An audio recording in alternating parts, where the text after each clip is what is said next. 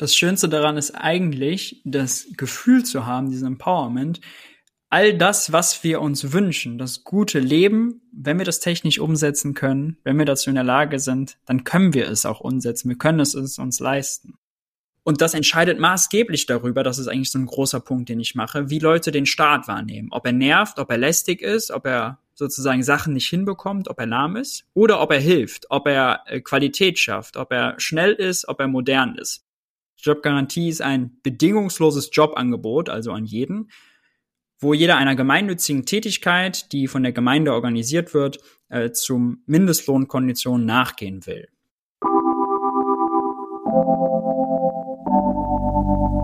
Neue Welten. Der Utopie Podcast. Hallo und herzlich willkommen zu Neue Welten, dem Podcast, in dem wir einmal im Monat über eine Utopie sprechen. Mein Name ist Hardy Funk. Und ich bin Jonas Kiss. Und wir wollen uns zunächst einmal bedanken für die vielen Spenden, die ihr uns über PayPal geschickt habt. Und auch für die Bewertung bei Apple Podcasts bedanken wir uns. Es fühlt sich wirklich gut an zu wissen, dass ihr schätzt, was wir hier machen. Ja, dieses Mal soll es um eine vergleichsweise konkrete Utopie gehen. Eine Utopie, die gar nicht so weit weg ist und eine Utopie, die mit der Geldpolitik von Staaten zu tun hat. Das klingt jetzt erstmal ein äh, bisschen kompliziert, aber es ist eigentlich relativ schnell erklärt. Ähm, es gibt nämlich eine relativ, also vergleichsweise, also 20 Jahre alte junge Theorie zur Geldpolitik, ähm, die sich Modern Monetary Theory oder kurz MMT nennt. Und diese Modern Monetary Theory besagt, ganz grob einmal umrissen, dass Staaten, die ihr eigenes Geld in ihrer eigenen Währung ausgeben, sehr viel mehr Geld ausgeben können, als es die Mainstream-Wirtschaftswissenschaft für möglich hält. Staaten müssen demnach nicht erst Steuern einnehmen, um Geld ausgeben zu können, sondern eigentlich genau umgekehrt. Sie geben erst Geld aus, sie erschaffen Geld und sammeln es dann über Steuern wieder ein. Genau, und ähm, sie können dann so viel Geld erschaffen und ausgeben, wie die Wirtschaft des jeweiligen Staates nutzen kann. Also so viel, wie es arbeitswillige Menschen gibt, also die momentan keine Arbeit haben, wie es Produktionskapazitäten gibt und wie es natürliche Ressourcen äh, gibt. Ähm, das alles äh, kann dann durch das Geld, das der Staat ausgibt, gewissermaßen in Bewegung gesetzt werden und produktiv gemacht werden. Und das hat natürlich weitreichende Konsequenzen. Gerade in einem Land wie Deutschland, das die schwarze Null hochhält, also stets bestrebt ist, nicht mehr Geld auszugeben, als es einnimmt. Und in dem es auch eine sehr große Angst und Panikmache rund um das Thema Inflation gibt. Laut der MMT kann Deutschland und andere Länder also viel mehr Geld ausgeben, auch ohne eine Inflation zu riskieren, und die Länder können sich viel mehr leisten. Und äh, sie können sich auch so einige Dinge leisten, die in den letzten Jahrzehnten eher zusammengespart wurden, äh, wie zum Beispiel ein erstklassiges Gesundheits- und Bildungssystem, äh, bestmöglich ausgerüstete Schulen, darunter ähm, eine auskömmliche Rente für alle und vielleicht ja sogar bezahlbare Mieten und vieles mehr. Diese und viele andere heutzutage leider utopisch anmutende Dinge hat unser heutiger Gast aufgeschrieben. Hallo Maurice Höfken, schön, dass du da bist. Hallo, freut mich hier zu sein. Danke für die Einladung. Ja, danke dir. Ähm, Maurice, du hast das Buch Mythos Geldknappheit geschrieben. Ähm, in dem erklärst du einerseits die Modern Monetary Theory äh, und zwar so auch, dass auch Laien wie ich es verstehen. Äh, und äh, indem du andererseits im zweiten Teil eine Menge Vorschläge machst, die sich Staaten mit monetärer Souveränität laut der MMT leisten können.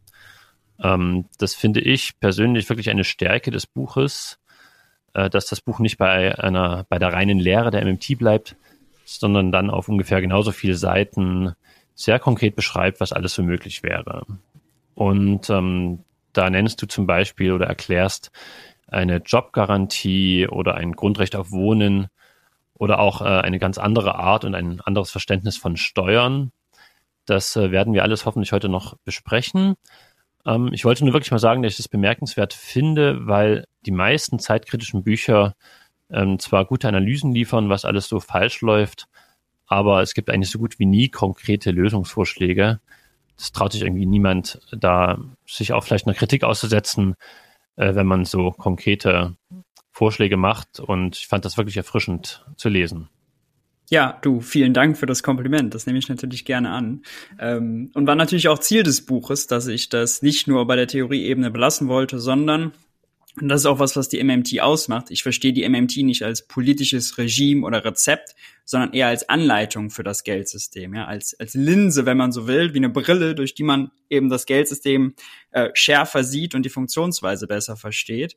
Und dann stoppt es natürlich nicht da, sondern dann kommt ja erst das Spannende. Was können wir denn damit alles Sinnvolles anstellen? Genau. Und das ist dann eben der zweite Teil, den du da beschrieben hast ein Schritt zurück, zwei Schritte nach vorn, so nach dem Motto. Erst Geldsystem verstehen und dann schauen, was können wir denn damit Cooles machen. Ja, genau. Mhm. Neben dem Buch hast du, also arbeitest du momentan als wissenschaftlicher Mitarbeiter im Bundestag? Genau, ich bearbeite im Bundestagsbüro von Fabio De Masi, Abgeordneter der Linksfraktion, finanzpolitischer Sprecher. Bekannt vielen bestimmt aus der Aufklärung des Wirecard-Skandals jetzt.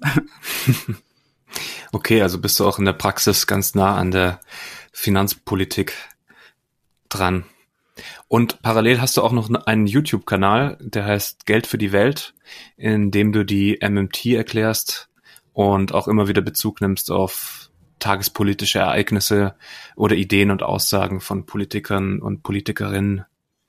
Genau, da habe ich zuletzt äh, zum Beispiel die Reden äh, der zweier CDUler äh, hops genommen, in Anführungszeichen, als es um das Thema Vermögensabgabe ging im Plenum. Und da haben die sich mächtig blamiert mit fadenscheinigen Argumenten. Und äh, genau das habe ich mir zur Aufgabe gemacht. Einmal nochmal die MMT zu erklären in kleinen verständlichen Videos und sonst unter dem Motto progressive Wirtschaftspolitik auch Bezug zu nehmen zu dem, was, was läuft gerade politisch und äh, wo also wie sieht eine progressive linke Sicht dazu aus, die manchmal tatsächlich auch, kommen wir vielleicht auch später zu, auch innerhalb der linken Blase auch manchmal kontrovers ist. Also ich hatte zum Beispiel ein Video ähm, zum Thema, warum man nicht auch als Linker für eine 0% Unternehmenssteuer sein kann. Im Buch gehe ich da ja auch drauf ein.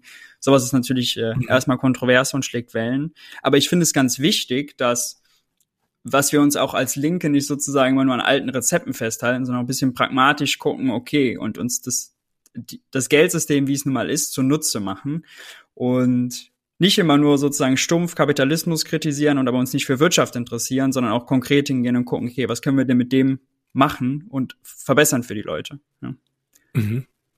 ja und ich habe auch gesehen, dass da kontrovers diskutiert wird in den Kommentaren auf dem YouTube-Kanal Ja, vor allem, wenn ich Bitcoin-Videos mache. genau.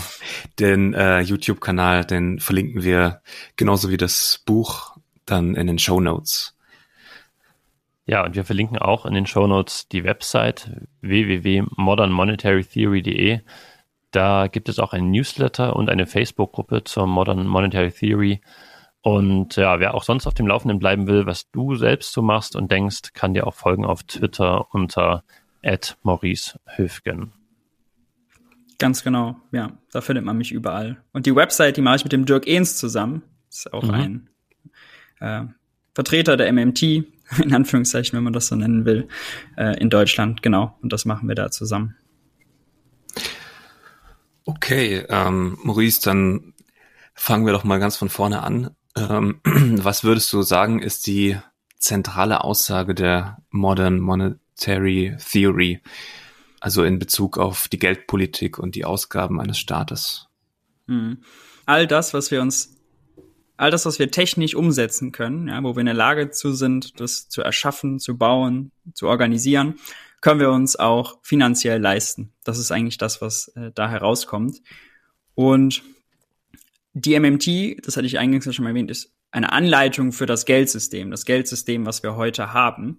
Und startet halt bei den Fragen, wie schöpfen Banken Geld, woher kommt das Geld, was der Staat ausgibt, jetzt in der Corona-Krise, wenn Olaf Scholz als Finanzminister mehr ausgeben muss, als er einnimmt, wo nimmt er das Geld her? Und von diesen Fragen, die ja eigentlich nur sozusagen empirische Fragen sind, die nur die Realität beschreiben, die außerdem auch jede Zentralbank dieser Welt und auch der wissenschaftliche Dienst des Bundestages äh, in verschiedenen Gutachten äh, auch bestätigt haben. Also das sozusagen das Beschreibende ist, ist, ist relativ felsenfest. Darauf baut man dann eben auf, okay, eine Theorie, eine makroökonomische Theorie, die dann Probleme wie Arbeitslosigkeit, wie Inflation etc. beschreibt. Genau. Und weil wir aber sonst immer denken, wir müssen erst, äh, ein Staat muss erst das Geld seiner Bürger einsammeln, bevor er Ausgaben tätigen kann, ist er finanziell begrenzt, flippt die MMT dieses Narrativ einmal vom Fuß auf den Kopf und äh, erkennt halt, dass ein Währungsherausgeber und ein Währungsnutzer ganz verschieden zu analysieren sind. Also wir als Privatpersonen agieren unter völlig anderen Bedingungen als ein Staat, der eben seine eigene Währung rausgibt. Ja. Ähm, und welche Voraussetzungen müssen denn bei einem Staat erfüllt sein, damit die MMT greift? Nun, die MMT kann quasi nicht greifen. Es will nicht pedantisch klingen, aber weil das sozusagen oftmals als Regime oder Rezept verstanden wird, das man anwenden oder umsetzen kann. Ähm, die MMT ist sozusagen gilt für die Analyse, die das Analytische der MMT kann man für jeden Staat dieser Welt benutzen. Nur das Ergebnis ist eben ein anderes. Und wenn man sozusagen sich vorstellt, die Staaten mal auf so einem Spektrum einsortiert, souveränere Staaten, weniger souveräne Staaten, da hat die MMT vier genannte äh, Kriterien, die sie eben benutzt, um die, die Staaten da einzusortieren. Dann kommt man eben zum Ergebnis, okay, manche haben mehr wirtschaftspolitischen Handlungsspielraum und manche weniger. Und diese vier genannten Kriterien sind ganz schnell aufgezählt. Gibt ein Staat seine eigene Währung raus? Ja oder nein? Wenn ja, ist er souverän. Wenn nein, ist er weniger souverän. Kann ein Staat, ähm, ist er in der Lage, Steuern in der eigenen Währung zu erheben? Ist auch ganz entscheidend. Wenn die Antwort ja ist, dann ist er souverän. Wenn die Antwort nein ist, ist er weniger souverän. Das ist zum Beispiel ein Problem bei Entwicklungsländern, die schwach ausgeprägte staatliche Institutionen haben und es nicht, nicht hinbekommen, äh, Steuern in der eigenen Währung einzutreiben. Das dritte ist, ähm, nimmt ein Land Schulden in Fremdwährungen auf, ja oder nein? Also gibt es zum Beispiel Anleihen raus, wenn Deutschland jetzt Anleihen in US-Dollar rausgeben würde, Deutschland ähm, oder sagen wir mal, die, drehen wir das mal um, USA würde Anleihen in Euro ausgeben, der USA kann der US-Dollar nicht ausgehen, aber natürlich muss kann, der, kann die USA keinen Euro erzeugen. Das heißt, wenn man Fremdwährungsschulden hat, dann ist es sozusagen, gibt es schon ein Ausfallrisiko und finanzielle Grenzen. Das, was man in eigener Währung aber eben nicht hat. Und der vierte Punkt ist der, der Wechselkurs. Ähm, wenn man einen flexiblen Wechselkurs verfolgt, äh, ist man souverän. Wenn man einen fixen Wechselkurs verfolgt, ist man nicht souverän. Das ist eigentlich auch ganz einfach erklärt. Fixer Wechselkurs bedeutet, ein Staat verspricht, seine eigene Währung zu einem festen Umtauschverhältnis in eine andere Währung umzutauschen. Oder auch in Gold, Silber, was auch immer umzutauschen. Und wie bei den Fremdwährungsschulden, die eigene Währung kann einem nicht ausgehen, aber das Gold kann einem ausgehen, die Fremdwährung kann einem ausgehen, die kann man eben nicht selber erzeugen. Und das schränkt einen Staat eben ein. Wenn er diesen fixen Wechselkurs aufrechterhalten will, ist er in der Fähigkeit seiner eigenen Aus, bei seinen eigenen Ausgaben eben eingeschränkt. Und wenn man das alles sozusagen, diese vier Kriterien mal auf die ganzen Länder, die wir haben, anwendet, dann sind natürlich ganz oben die USA, dann sind aber danach ganz viele andere Länder, Japan, Australien, Neuseeland, Großbritannien, Kanada und so weiter und so fort. Dann kommt die Eurozone mit ihren Euro-Ländern und dann am e-, unteren Ende hat man vielleicht Entwicklungsländer wie Liberia, die de facto den US-Dollar nutzen und gar nicht ihre eigene Währung zum Beispiel. Ja. Und wenn diese Staaten dieses, diese hohen Grad an Souveränität haben, dann könnten sie eigentlich, sagst du, ähm, unbegrenzt Geld drucken. Oder wie ist das? Oder wo kommt das ganze Geld her? Ja, ganz genau. Also wenn ein Staat seine eigene Währung ausgibt, dann ist natürlich die logische Reihenfolge. Er gibt erst seine eigene Währung aus und dann können die Steuerzahler diese Währung nutzen, um damit ihre Steuern zu zahlen. Ausgeben kommt also vor Einnehmen. Damit ist ein Staat als Währungsherausgeber uns, als Privatpersonen, als Währungsnutzern ähm, überlegen. Denn wir müssen natürlich erst gucken, wo wir irgendwo Geld herbekommen, um Ausgaben zu tätigen. Wir gehen arbeiten, um einen Lohn zu beziehen. Wir können Kredit aufnehmen, aber unsere Kreditwürdigkeit ist ja begrenzt. Wir kriegen nicht unbegrenzte Kredite von den Banken. Wir sind also finanziellen Einschränkungen ausgesetzt. Der Staat aber nicht.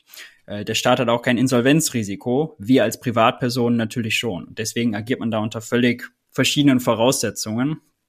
Und weil in der VWL eben dieses Monopol der Währung und der Status als Währungsherausgeber ignoriert wird, ähm, kommen halt andere Denkschulen nicht zu dem Schluss, ja, weil, weil man das nicht erkennt, dass eben diese, dieser Unterschied da ist, ob man seine eigene Währung rausgibt oder ob man eine andere Währung nutzt, ob man Währungsnutzer oder Währungsherausgeber ist.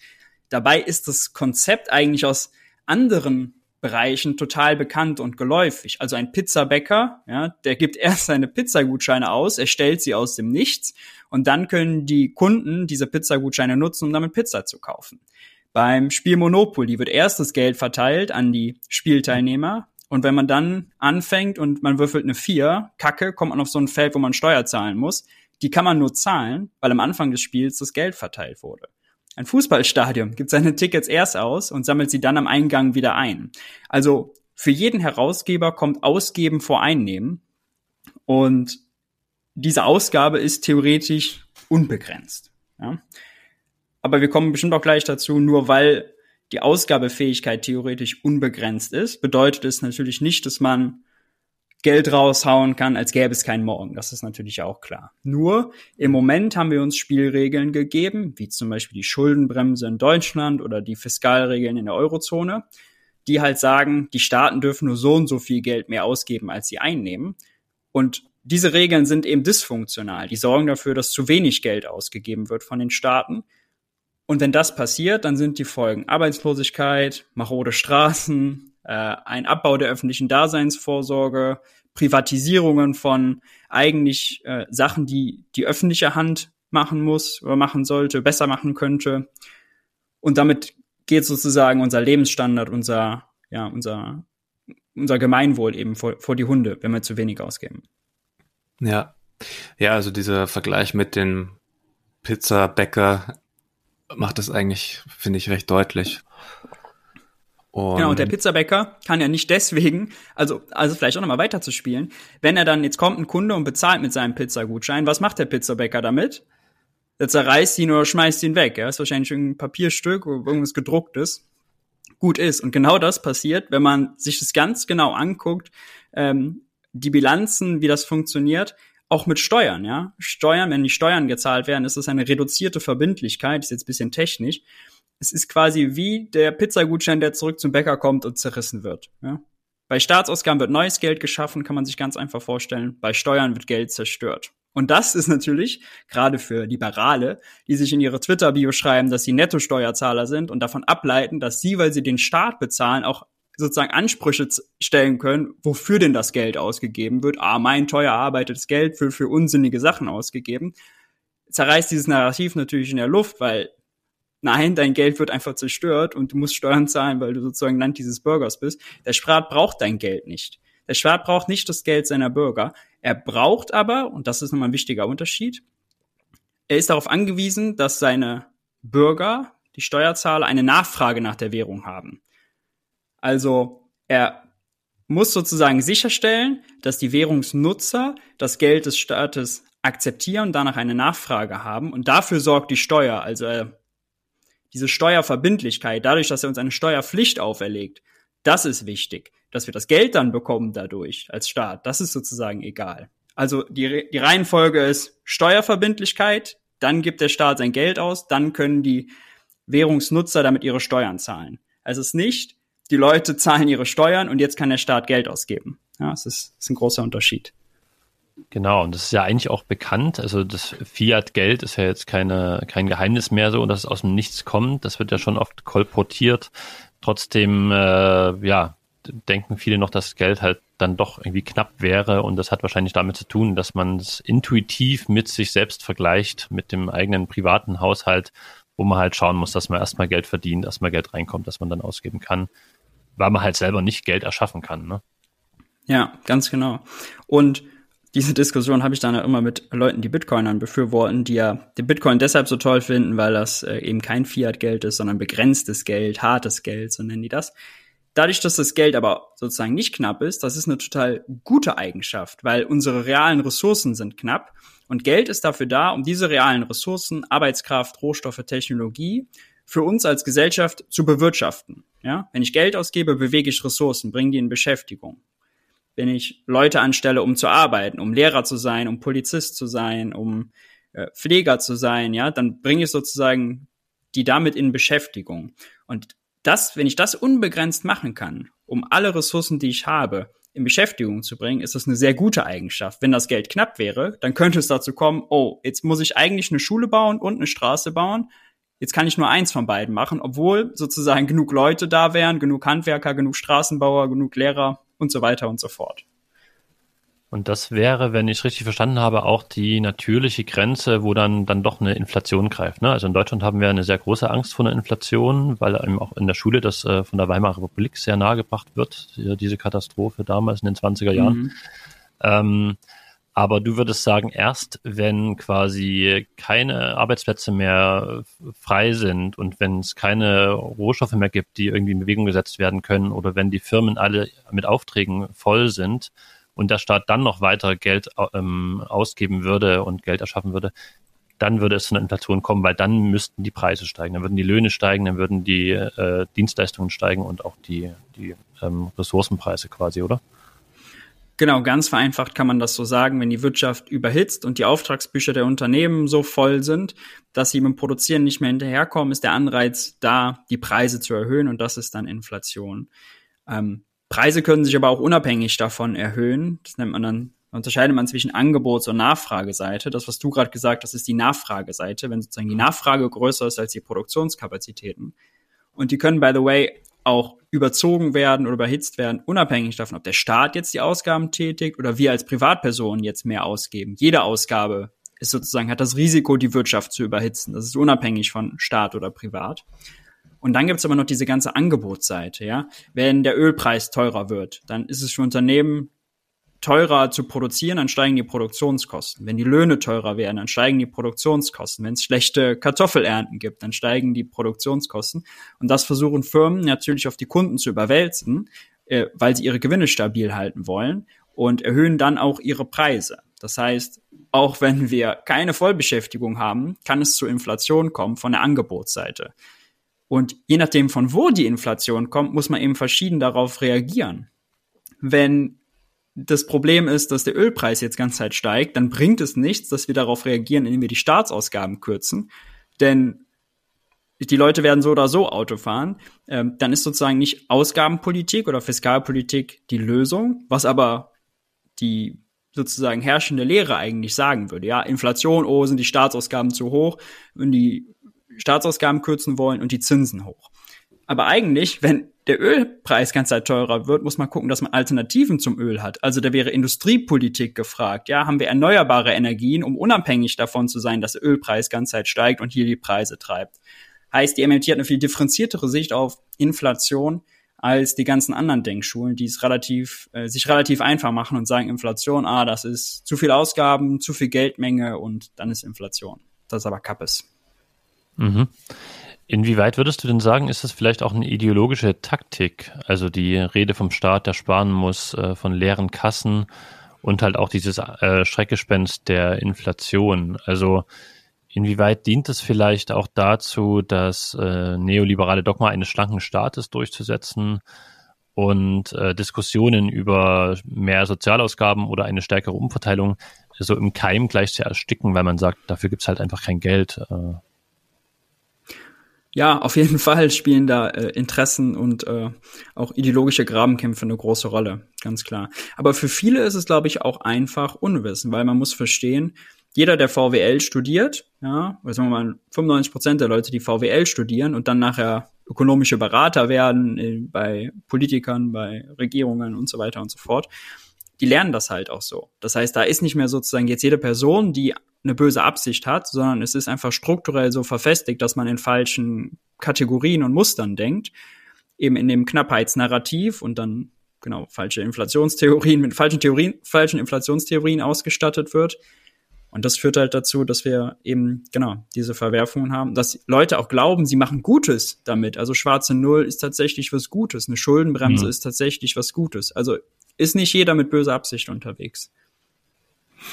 Ähm, in, den, in den USA hingegen, da ist es so, Joe Biden, der scheint ja gerade ein bisschen MMT anzuwenden, auch wenn er es nicht sagt. Aber die USA haben jetzt für Corona-Hilfen ein Konjunkturpaket ähm, von 1,9 Billionen US-Dollar ausgegeben und planen als nächstes auch noch ein Infrastrukturprogramm im Umfang von 1,7 Billionen Dollar. Ähm, eigentlich wollte er noch mehr ausgeben, also unglaubliche Summen. Und es gibt jetzt doch auch eine gewisse Inflation, wahrscheinlich nur vorübergehend. Wie bewertest du denn diese Inflation in den USA und wie, wie schätzt du diese billionenschweren Programme ein? Hm. Also Joe Biden habe ich erstmal für sein äh, großes Corona-Programm da äh, gelobt. Ähm, dann dieses Infrastrukturprogramm, was er jetzt auflegen will. Das Einzige, was er macht, ist sozusagen, ähm, man denkt jetzt, er hätte die MMT verstanden, das wird auf die MMT zurückgeführt, einfach weil er mehr ausgibt. Und das natürlich eine Aussage der MMT ist, wir können uns mehr leisten. Mhm. Aber er nutzt auf jeden Fall nicht die äh, MMT-Linse, denn er geht ja gleichzeitig hin bei dem Infrastrukturprojekt und sagt, also erstmal, ich unterstütze das, ja, dass er das Infrastrukturprojekt macht. Das ist gut, das ist wichtig, das brauchen die. Aber er geht gleichzeitig hin und sagt, ja, aber das will ich ja gegenfinanzieren mit höheren Steuern, aber diesmal höhere Steuern für Vermögende und Unternehmen. Und da ist die MMT-Sicht eben auch, ja, das kommt dann so ein bisschen, wenn man so ein großes Projekt macht, so ein Infrastrukturprojekt, dann ist immer die Herausforderung, dass man die Wirtschaft nicht überlastet, dass man genug Handwerker hat, genug Ingenieure, genug Architekten und so weiter und so fort, die das ausführen können. Ähm, das heißt, man muss, die realen Ressourcen sind knapp, man muss gucken, ob man davon genug hat. Wenn man davon nicht genug hat, muss man gucken, wie man die freisetzt. Und eine Steuer zum Beispiel, die dann die Konsumausgaben des Privatsektors reduziert. Eine Steuer macht uns erstmal ärmer, die räumt uns Geld vom Bankkonto. Wenn ich weniger Geld ausgebe, dann hat irgendjemand sozusagen dann freie Kapazitäten, weil er hätte vorher für mich produziert, weil ich kaufen will, weil ich was nachfrage und ist jetzt frei. Und Reiche zu besteuern bringt da gar nichts, weil du nimmst den Geld vom Konto weg, was die ohnehin nicht ausgegeben hätten. Das heißt, diese aus MMT-Sicht, wenn man so viel Infrastrukturprojekt umsetzen möchte, so schnell wie möglich, weil es eben nötig ist, ähm, weil wir Klimaschutz und so weiter betreiben wollen und die Infrastruktur auf Vordermann bringen, dann hilft uns das nicht, wenn wir Vermögende besteuern, weil das Geld, was wir denen wegnehmen, brauchen wir nicht und die werden dadurch nicht weniger konsumieren, also keine realen Ressourcen freisetzen. Das heißt, mit seinem Steuerprogramm ist Joe Biden nicht auf MMT-Linie, weil er eigentlich zwei, also man kann das machen, wenn er sagt, ich will die, will gleichzeitig umverteilen, ja, dann ist das vernünftig. Vermögende höher zu besteuern. Das kann man machen. Aber das sind zwei verschiedene Ziele. Und in dem Moment, wo er sagt, nee, ich will es nur gegenfinanzieren, ähm, hilft er eben dem Infrastrukturprogramm nicht. Also man sieht, man muss sozusagen es neu, neue Sichtweise, neue Art zu denken. Mehr in realen Ressourcen werden die belastet oder entlastet und weniger nur in, okay, Steuer gleich Einnahmen für die Staatskasse, die müssen so hoch sein wie die Ausgaben und dann ist alles gut. Ja, und Biden trägt natürlich auch das äh, alte Narrativ damit weiter. Ne? Also es ist mhm. vielleicht macht das ja auch, weil er gar nicht erst äh, das große Fass aufmachen möchte und äh, die MMT quasi öffentlich erwähnen möchte und dann den ganzen Gegenwind spüren oder so. Aber ja, vielleicht ist er auch wirklich selber noch dem, äh, dem alten Mainstream-Verständnis äh, quasi da verhangen. Ja. Ähm, wir sollten vielleicht, also wir haben jetzt, denke ich, ganz gut soweit erklärt und können jetzt gleich zu den schönen utopischen Dingen kommen, die du so vorschlägst und die so möglich wären. Aber vielleicht ähm, klären wir noch ganz kurz die, den Spezialfall der Eurozone, ne? weil die sind nicht komplett ähm, monetär souverän. Und deswegen ist es in den mhm. Ländern, vor allen Dingen dann in ja, Ländern wie Griechenland, die auch nicht so bestimmen können, was jetzt passiert, ähm, ja schwierig, dann doch ähm, die MMT ja fruchtbar zu machen oder anzuwenden. Was ja. läuft da, was läuft da falsch in der Eurozone? Du sagst, die ist falsch konstruiert. Und wie könnte man es trotzdem vielleicht, ähm, ja, wie könnte man trotzdem die MMT quasi fruchtbar machen, auch in der Eurozone? Mhm. Also bevor die Länder sich den Euro geteilt haben, hatten die alle ihre eigene Währung und waren damit quasi Währungsherausgeber. Dann haben die sich dazu entschlossen, eine Währung zu nutzen, die sie gemeinsam nutzen und wo es jetzt nur noch einen Herausgeber gibt, nämlich die Europäische Zentralbank. Das heißt, für die Eurozone als Ganze ist das Geld nicht knapp. Man teilt sich jetzt eben nur, hat eine Quelle, die Europäische Zentralbank, die erstellt den auf Knopfdruck. Und jetzt ist die große Frage, welche Regeln legt man fest, dass die einzelnen Länder, die vorher Geld von ihrer eigenen Zentralbank bekommen konnten, jetzt Geld von der Europäischen Zentralbank bekommen. Und da waren vor Corona waren die Regeln eben so, ähm, also die Länder müssen sich immer müssen Anleihen an die Banken verkaufen, die Banken bezahlen aber mit EZB-Guthaben. Also die Länder beschaffen sich quasi über den Umweg der Banken Geld von der Zentralbank. Funktional ist es ist halt ein unnötiger Umweg, weil die Zentralbank könnte den Ländern das Geld auch sofort geben. Man hat halt so das Narrativ, die Banken sollen die Staaten disziplinieren. Das funktioniert natürlich nicht und ist Quatsch. Und jetzt äh, während der äh, Corona-Krise äh, war halt klar, okay, die Länder brauchen viel Geld, weil sie sich gegen Corona wehren müssen, weil sie Wirtschaftshilfen auszahlen müssen.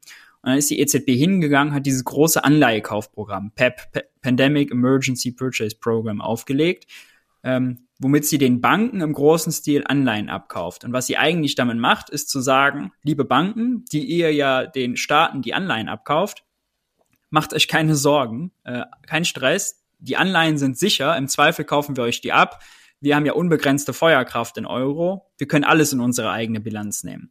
Und damit war quasi erstmal die Frage geklärt, können die Länder günstig an EZB-Guthaben kommen? Ja, können sie, kein Problem. Dann gibt's aber die zweite Regel, nämlich die Regel der Ausgaben. Wie viel dürfen die Länder ausgeben? Also erstmal, wie viel Geld bekommen sie auf ihr Konto? Und dann ist die zweite Regel, wie viel können sie denn davon ausgeben? Ähm, Im Vergleich zu dem, was sie über Steuern einnehmen diese Schuldenbremse hier in Deutschland, auf der äh, Eurozone-Ebene eben die Fiskalregeln, den Fiskalpakt.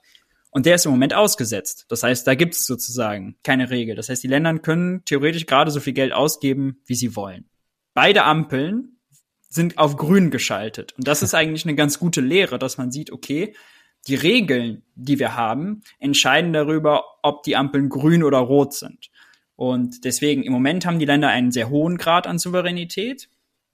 Wenn aber die äh, EU-Kommission wieder diktiert, Fiskalregeln und die EZB sagt, ich ziehe mich zurück, macht das mal wieder hier mit euren Banken und äh, die kriegen jetzt wieder mehr Macht, dann verlieren die eben an Souveränität. Ja? Das hat man in der Griechenland-Krise gesehen, als die äh, EZB sich rausgehalten hat und die Zinsen auf Staatsanleihen hochgingen und die Banken keinen Bock mehr auf griechische Anleihen haben, hatten, dann hatte Griechenland eben ein Problem. Das heißt, es ist alles eine Frage davon, wie wir die Spielregeln eben ausgestalten und umsetzen. Genau. Aber grundsätzlich gilt, jeder Euro, den ein Euro-Mitgliedsstaat, den Olaf Scholz zum Beispiel ausgibt, kommt ursprünglich von der Europäischen Zentralbank. Es kann nicht anders sein. Mhm. Ja, dann, dann kommen wir doch mal zu den, zu den Vorschlägen. Ähm, dein erster Reformvorschlag im Buch ähm, ist die Idee einer Jobgarantie und damit das Ende der unfreiwilligen Arbeitslosigkeit. Mhm. Ähm, das nimmt ziemlich viel Raum ein und es ist auch ein ziemlich revolutionärer Vorschlag, finde ich. Ähm, warum ist dir dieses Konzept so wichtig, dass du es an erster Stelle nennst? Ja, das Konzept ist mir deshalb wichtig, weil erstmal zwei ökonomische Argumente. Arbeitslosigkeit, unfreiwillige Arbeitslosigkeit bedeutet, jemand möchte arbeiten und dafür in staatlicher Währung bezahlt werden, aber er findet gerade keine Arbeit. Ja?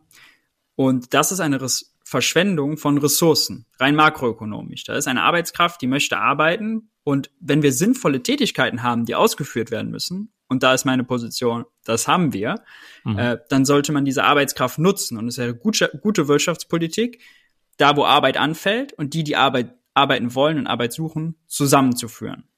Und ähm, deswegen plädiere ich für eine Vollbeschäftigungspolitik, also dass der Staat äh, wirtschaftspolitisch Gas gibt und eben diejenigen, die im Privatsektor keine Anstellung finden, eben in der Jobgarantie anstellt. Die Jobgarantie ist ein bedingungsloses Jobangebot, also an jeden, wo jeder einer gemeinnützigen Tätigkeit, die von der Gemeinde organisiert wird, äh, zum Mindestlohnkonditionen nachgehen will. Und der zweite Zugang dazu ist eigentlich Recht auf Arbeit. Steht in der universellen Erklärung der Menschenrechte jeder soll ein Recht auf Arbeit haben. Und dann ist die Frage, wie sollen wir dieses Recht auf Arbeit umsetzen? Wie können wir sicherstellen, dass jeder, der arbeiten will, auch einen guten Job in seiner eigenen Umgebung zu vernünftigen Konditionen bekommt? Mhm. Wenn man dann überlegt, okay, wie kann der Staat dafür sorgen, dass es Beschäftigung gibt? Nun, er kann einmal seine Ausgaben erhöhen, seine Investitionen erhöhen und hoffen, dass der Privatsektor die Leute anstellt. Ja, weil dann mehr Leute Geld haben, dann ist der Bäcker Lutze um die Ecke, kann mehr Brötchen verkaufen und weil er so viele Brötchen verkauft, muss er dann jemand Neues einstellen. Aber das Problem hier ist, der Privatsektor kann nur Leute einstellen, wenn die Wirtschaft gut läuft, wenn es profitabel ist. Ja, das ist sozusagen die Marktwirtschaft, das ist die Regel. Wer nicht profitabel ist, verschwindet. Das heißt, die stellen mehr Leute ein, wenn es gut läuft, aber es läuft halt nicht immer gut. Es kann auch mal schlecht laufen und dann stellen die die Leute nicht ein und dann hat man quasi einen Moment, wo dieses Recht auf Arbeit nicht gelten kann, weil mhm. der Privatsektor sagt, nee, sorry, wir können gerade keine Leute einstellen. Der zweite Weg ist, der Staat stellt die Leute selber ein. Und dann hat man natürlich den öffentlichen Dienst, den ganz normalen, ja, äh, der permanent bestmöglich besetzt werden sollte, wo auch deutlich höhere Löhne gezahlt werden sollten.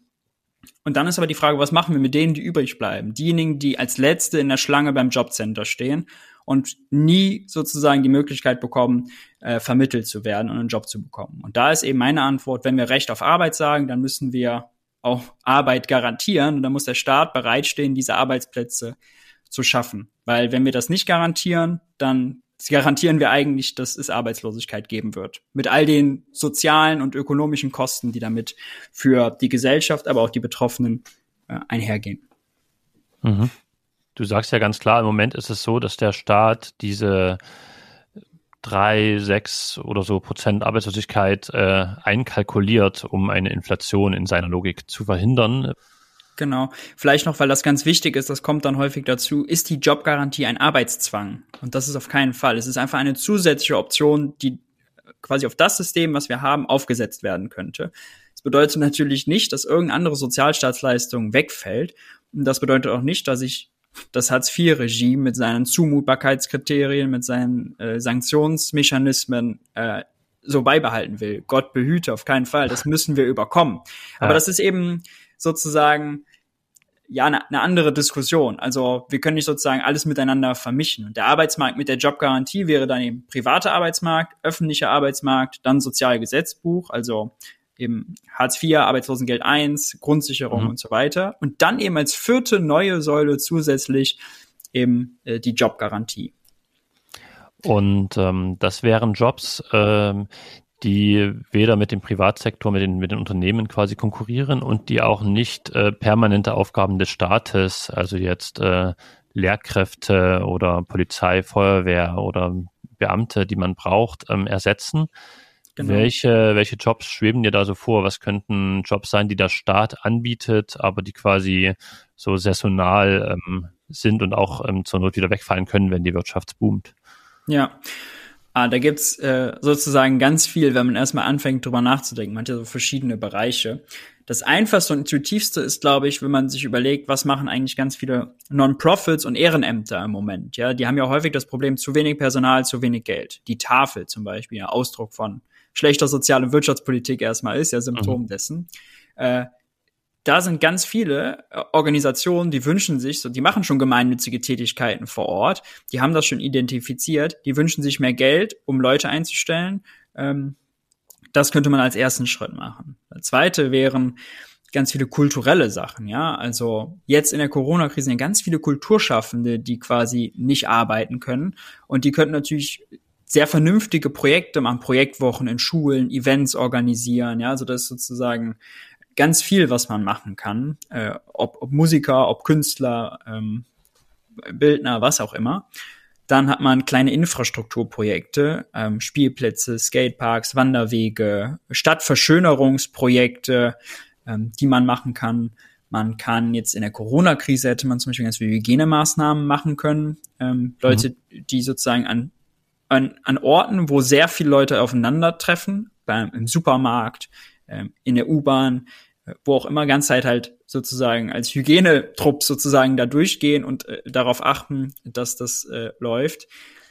Man kann ganz viele ähm, Umweltprojekte machen, Renaturierung, Urban Gardening, ähm, Aufforstung. Ähm, man kann vielleicht noch so Sachen machen, die eben die Sicherheit erhöhen. Äh, das wäre zum Beispiel, das ist jetzt eine klassisches Beispiel, dass es eine Hotline gibt für Personen, die abends nach Hause laufen und irgendwo anrufen können, weil sie Angst haben. Ist, ich, typ, vielleicht auch typischerweise für Frauen, ist aber egal, ob Frau oder Mann. Ja, mhm. äh, sowas halt permanent zu besetzen wäre halt zum Beispiel auch was, was sinnvoll wäre. Oder in der Corona-Krise ganz viele, die mit sozialer Isolation nicht klarkommen.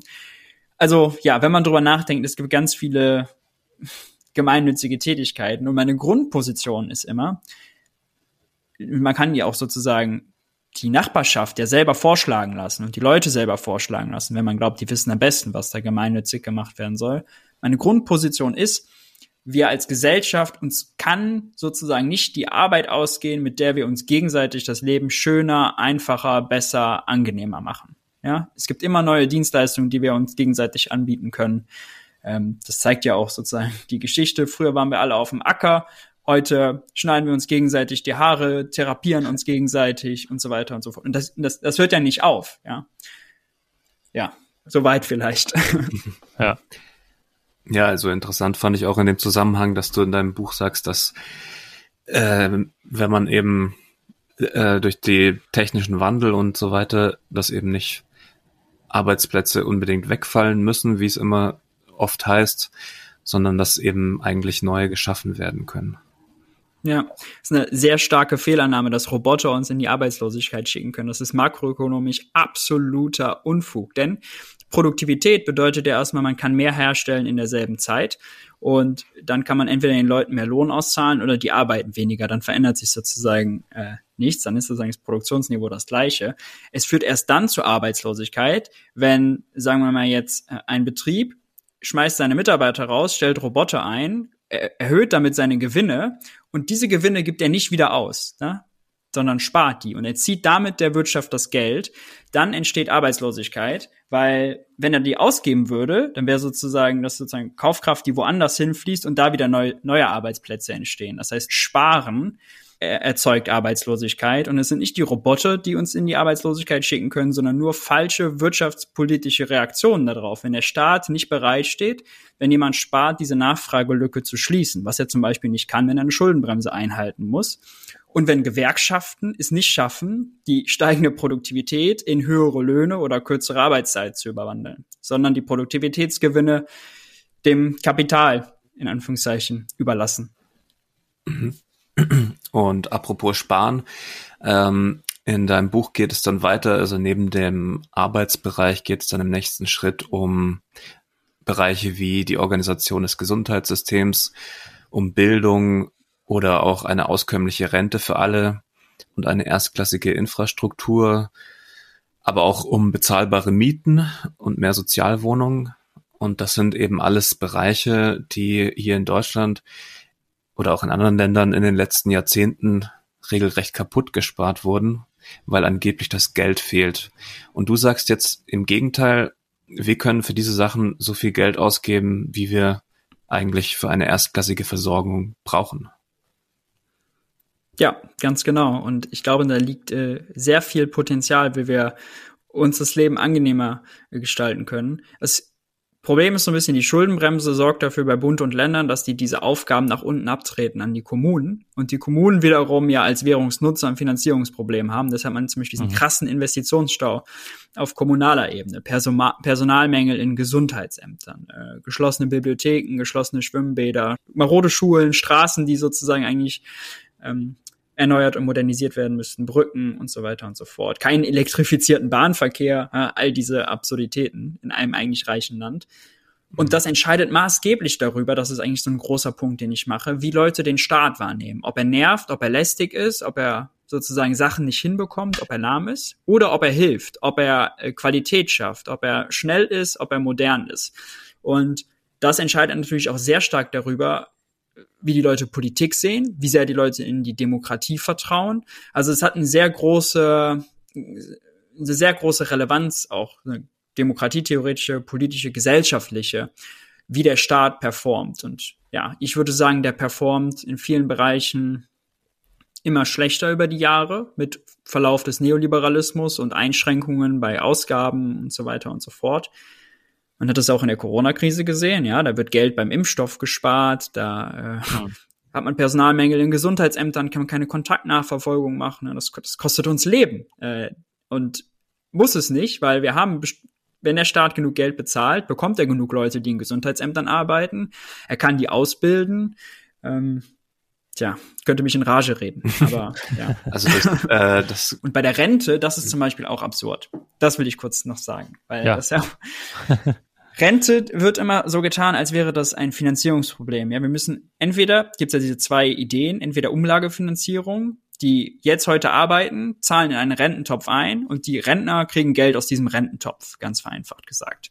Und dann gibt's die FDP und so, die das natürlich nicht gut findet, sondern private Renten will, also dass jeder quasi seinen eigenen kleinen Rententopf hat, damit spart, vielleicht auch noch damit an den Finanzmarkt geht und Aktien kauft und sich das dann irgendwann auszahlt. Aber Rente, also auch der demografische Wandel, dass wir immer älter werden, hat nichts mit dem Problem zu tun, dass irgendwelche Rententöpfe leer oder voll sind. Denn was ultimativ unseren Lebensstandard ausmacht, wenn immer weniger Leute arbeiten können, weil sie älter werden, damit aus dem Arbeitsmarkt ausscheiden, ist die Frage, können wir noch genug Güter und Dienstleistungen produzieren? Das ist die Frage nach unserer Produktivität. Sind wir produktiv und nutzen wir alle Menschen, die arbeiten wollen, um zu arbeiten, um Güter und Dienstleistungen zu produzieren? Geld kann ich auf Knopfdruck erstellen, kann ich jedem geben und damit Zugriff auf diese realen Güter und Dienstleistungen. Also Geld ist das kleinste Problem. Das Problem mhm. sind die realen Güter. Und wer also Angst hat vor demografischem Wandel und einer Rentenlücke und Rentenarmut, der muss für öffentliche Investitionen sein, weil die uns produktiver machen. Der muss für Vollbeschäftigung sein, weil dann natürlich mehr Güter und Dienstleistungen produziert werden. Das ist eben auch der Widerspruch, den Konservative da haben, dass sie eben sozusagen Renten kürzen wollen, um das Problem zu lösen. Aber das ist natürlich Schwachsinn. Ja, man muss die Schuldenbremse aufgeben, man muss Investition, investieren, man muss digitalisieren. All das, was uns Produktivität äh, verschafft. Und das ist sozusagen, finde ich, auch häufig eine Kritik an, auch an meiner eigenen Partei. Wir kritisieren die Konservativen immer nur dafür, dass sie unsozial sind. Ja, dass sie sozusagen, ihre Politik ist nicht sozial. Das mhm. ist sie natürlich nicht und das sollten wir auch kritisieren, aber wir können sie nie dafür kritisieren, dass sie auch für die Wirtschaft schlecht ist. Denn Arbeitslosigkeit ist schlecht für die Wirtschaft. Ja, wenn die Leute weniger Geld haben, kaufen sie weniger Produkte. Der Bäcker Lutz um die Ecke kann weniger Brötchen verkaufen. Das, das fehlt ganz oft, ja. Und dass man sagt, die Schuldenbremse sorgt dafür, dass weniger Güter und Dienstleistungen produziert werden. Deswegen können die Rentner, wenn wir, wenig, wenn wir immer älter werden, immer weniger Güter konsumieren. Das ist schlecht. Das, das ist sozusagen die Axt an unserem materiellen Lebensstandard so viel Ansatzpunkte, wo man sie dafür kritisieren kann, dass sie einfach auch wirtschaftlich schlecht sind. Und ja, das geht uns manchmal ein bisschen ab. Es würde auch ein bisschen helfen, dass ähm, man die Wirtschaft, also die Bevölkerung, die Wirtschaftskompetenz ähm, nicht unbedingt immer bei der FDP und bei der CDU ähm, verortet, sondern ja. halt auch mal bei den Linken, ja, weil das ist ja dann doch auch oft der Grund, warum sie letztendlich gewählt werden, weil man sagt, na ja, die sorgen halt für Wirtschaftsaufschwung und so. Ähm, und wenn man da mal reingrätschen würde und sagen würde, nee, wir, wir müssen halt eine Nachfrage schaffen, auch mit äh, vernünftigen Renten. Und jeder, der quasi auf seine eigene Rente spart, entzieht auch dem Wirtschaftskreislauf Geld. Ähm, er sollte es lieber jetzt ausgeben, damit ähm, ja Nachfrage generiert wird, die Produktion steigt und so insgesamt der Lebensstandard eigentlich steigt. Ne? Ja. Oder auch beim Klimaschutz, das ist auch so ein Beispiel, da wird dann immer so ein Widerspruch gemacht. Ja, entweder wir machen das jetzt sozusagen, lasten den zukünftigen Generationen Schulden auf oder eben äh, ein scheiß Klima. Das ist sozusagen äh, der Widerspruch. Aber dabei ist es gar kein Widerspruch, weil wenn wir jetzt Geld, wenn der Staat jetzt mehr Geld ausgibt für Klimaschutz, dann bedeutet das, diejenigen, die die erneuerbaren Energien hochziehen, die die Gebäude energetisch sanieren, die Solarpaneele auf Dächer packen, die kriegen ja auch mehr Geld, weil die werden vom Staat mhm. ja dafür bezahlt. Das macht den also Staatsschulden liegen auf unseren Bankkonten, die machen uns also finanziell reicher und wir machen noch was fürs Klima. Also wir profitieren auf finanzieller Ebene davon, wenn der Staat das macht und wir profitieren auf realer Ebene, weil wir eben was fürs Klima machen. Du sprichst dich auch für Privatisierungen aus, äh, Quatsch, für Verstaatlichungen aus, also die Privatisierungen äh, rückgängig zu machen. Das ist ja auch so ein neoliberales Dogma, dass der Markt alles besser kann und dass wir deswegen auch Krankenhäuser privatisieren sollten und alle möglichen anderen Sachen oder dass auch ja. Schulen wie ein Wirtschaftsunternehmen äh, funktionieren sollen, dass es da Feedback schleifend gibt und Optimierungen, die aus dem Wirtschaftsbereich kommen. Und du sagst aber, nein, ähm, es gibt gewisse natürliche Monopole, ähm, ja, die, Aufgaben, die der Staat am besten selber übernimmt und nicht ein natürliches Monopol, das man einem Privat, äh, einem Privatunternehmen ähm, überlässt, sondern der Staat sollte das tatsächlich selber dann in die Hand nehmen, da wo es Sinn macht.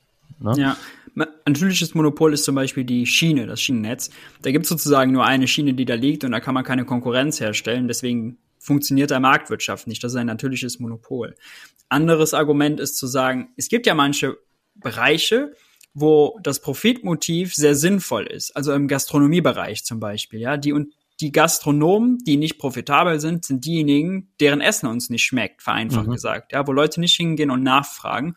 Und da ist es okay, dass diejenigen, die nicht profitabel sind, runtergehen, ab, also sch- schließen müssen und diejenigen, die gutes Essen machen, sich durchsetzen. Ja, das ist sozusagen sehr vernünftig. Da funktioniert Marktwirtschaft. Wenn es aber ums Thema Gesundheit geht, ist halt Profit, äh, Profitmotiv katastrophal. Ja, äh, da funktioniert es nicht. Da muss einfach nach Bedarf verteilt werden. Ja, Genau, da sollten auch nicht verschiedene Anbieter miteinander konkurrieren. genau. Äh, ein gutes Krankenhaus, ein schlechtes Krankenhaus oder die Zweiklassenmedizin, die wir halt haben, ähm, sondern das sollte einfach für alle das Bestmögliche angeboten werden, weil es geht halt um ja, Gesundheit und Leben und Tod. Genau, und wenn halt Profit ist, da wird auf Kante genäht, ja, so wenig Personalkosten wie möglich, so wenig Betten wie möglich, so günstige Ausstattung wie möglich, das ist eben das, wo man dann äh, ja in ganz ungute Fahrwässer gerät. Ja, ähm, die MMT, du hast es vorhin schon ein bisschen angedeutet, äh, hat auch ein grundlegend anderes Verständnis von Steuern. Steuern müssen halt nicht eingesammelt werden, damit der Staat etwas ausgeben und finanzieren kann, sondern genau andersherum. Der Staat gibt Geld aus und sammelt am Ende des äh, Kreislaufs dann dieses Geld durch Steuern wieder ein und schafft so eine Akzeptanz seiner Währung und auch eine Nachfrage nach dieser Währung. Hm. Du sagst aber, man braucht Steuern jetzt trotzdem noch, also natürlich auch für diese Akzeptanz- und Nachfragesache, aber auch, ähm, weil man sie für etwas einsetzen kann, was schon im Begriff Steuern enthalten ist. Man kann Sachen übersteuern, nämlich steuern. Genau. Was denn zum Beispiel kann man steuern übersteuern? Man kann die Auslastung der Wirtschaft steuern. Also wenn man will, sind Staatsausgaben quasi das Gaspedal und Steuern das Bremspedal. Ja, Steuern Mhm. bedeuten, uns wird Geld vom Konto geräumt, wir können weniger beim Bäcker Lutz um die Ecke ausgeben. Äh, der macht also weniger Umsatz. Das ist sozusagen eine Bremse für die Wirtschaft. Und je können wir natürlich mit Steuersenkungen auch lockern oder mit Steuererhöhungen anziehen. Das ist das eine. Dann kann man natürlich die Ungleichheit damit adressieren, also die Verteilung.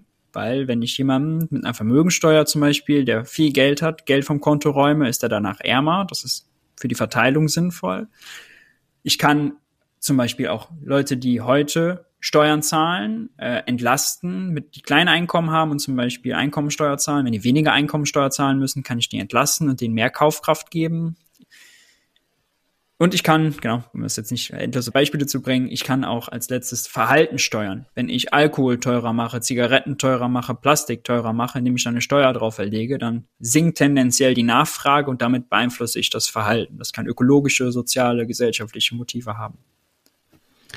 Und du schaust gewissermaßen auch auf die Effizienz von Steuern und sagst ähm, unter anderem aus dem Grund, äh, eine Unternehmenssteuer, was ja so ein Herzensanliegen äh, der linken Progressiven immer ist, äh, möglichst hohe Unternehmenssteuer, könnte man eigentlich komplett abschaffen. Genau, also wenn man überlegt, wenn man bei Steuern immer nur an Einkommen denkt, das ist so ein bisschen mein Punkt, dann ist man für jede Steuer bereit, wo man irgendwo was abschöpfen kann und damit der Staat nur mehr machen kann. Ja, wir haben in Deutschland, weiß nicht, wie viele Steuern wir haben, Schaumweinsteuer und all so ein Quatsch, ja, also ganz kompliziertes Steuersystem.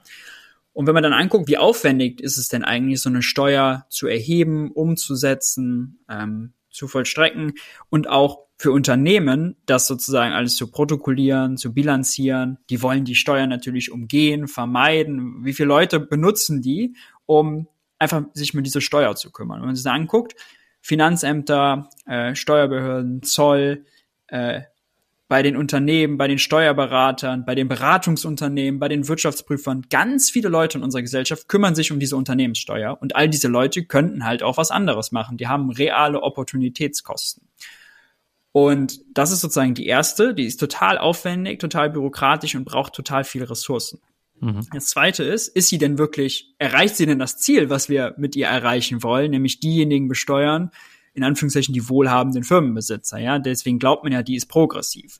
Und auch da muss man sagen, nein, denn Unternehmen, äh, die zahlen, also manche zahlen die Steuer auch nicht, weil sie so gut sind, das auf äh, unter ein Prozent zu drücken, Apple, Amazon, Google und Co. Aber wenn wir jetzt mal mittelständische Unternehmen oder einfach größere nehmen, die zahlen die Steuer natürlich, aber das heißt nicht, dass sie auch die Steuerlast tragen, denn Unternehmen, die marktmächtig sind, können die Steuer über höhere Preise, niedrigere Löhne oder niedrigere Dividenden an die Konsumenten, an die Beschäftigten, an die Aktionäre weitergeben. Und das ist auch das, was sie machen. Ist auch nur rational, dass sie das machen. Das heißt, die Steuer trifft nicht nur die Unternehmen, sondern kann unter Umständen auch die Konsumenten treffen mit höheren Preisen. Und dann ist die Verteilungswirkung nicht mehr progressiv, sondern dann trifft es ähnlich wie eine Mehrwertsteuer diejenigen, die ziemlich die verhältnismäßig ihr ganzes Geld für Konsum ausgeben müssen. Deswegen finde ich die Mehrwertsteuer eine schlechte Steuer und deswegen finde ich auch die Unternehmenssteuer dann eine schlechte Steuer. Sie ist aufwendig und erreicht ihre Ziele nicht und man könnte das mit anderen Steuern besser hinbekommen. Und äh, das wären zum Beispiel die Einkommensteuer oder eine Immobiliensteuer, sagst du? Das, genau. das wären sinnvolle und effiziente Steuern. Also es, ich will eigentlich davon ab, sozusagen eine Steuer weg, eine Steuer hin, so isoliert, sondern das mhm. Steuersystem als Ganzes mit den Steuern muss eben diese Funktionen erfüllen. Ja, Nachfrage, Steuerung, Umverteilung und Verhalten beeinflussen. Und dann ist die Frage, welche Steuern brauche ich dafür? Und wenn ich die Unternehmenssteuer rauskürze, dann ist die Frage, brauche ich jetzt sozusagen sofort was anderes dafür? Und ich sage, wenn man die Gewinne eben mit dem persönlichen Steuersatz der äh, Leute besteuern würde, mit der Einkommensteuer, die wir schon haben, dann wäre das wahrscheinlich gerechter, weil die auch progressiv ist. Es wäre einfacher, weil man als Privatperson viel schwieriger Steuern umgehen kann als juristische Person, ja, also als ein Unternehmen. Das kann mhm. x Tochtergesellschaften gründen, äh, ja. intern sich Kredite geben, Gebühren für irgendwas, ja, da sozusagen Finanzderivate nutzen, um irgendwas zu machen. Das ist viel schwieriger, da, da hinterherzukommen, als bei einer Einzelperson. Und mhm. deswegen, genau, finde ich die Unternehmenssteuer keine gute Steuer. Wenngleich das auch nochmal jetzt im deutschen Kontext mit Schuldenbremse und dem ganzen System, was wir haben, würde ich auch keine Forderung der unter kein, nicht die Forderung stellen, die Unternehmenssteuer äh, zu streichen. Denn man hat natürlich jetzt immer noch das Problem, wenn man Schuldenbremse hat, man nimmt sich Einkommen und man will aber eigentlich Geld für Klima oder sonst was ausgeben, dann hat man wieder diese Nullsummenlogik. Das heißt jetzt, das wäre nicht meine 1A-Forderung für Deutschland.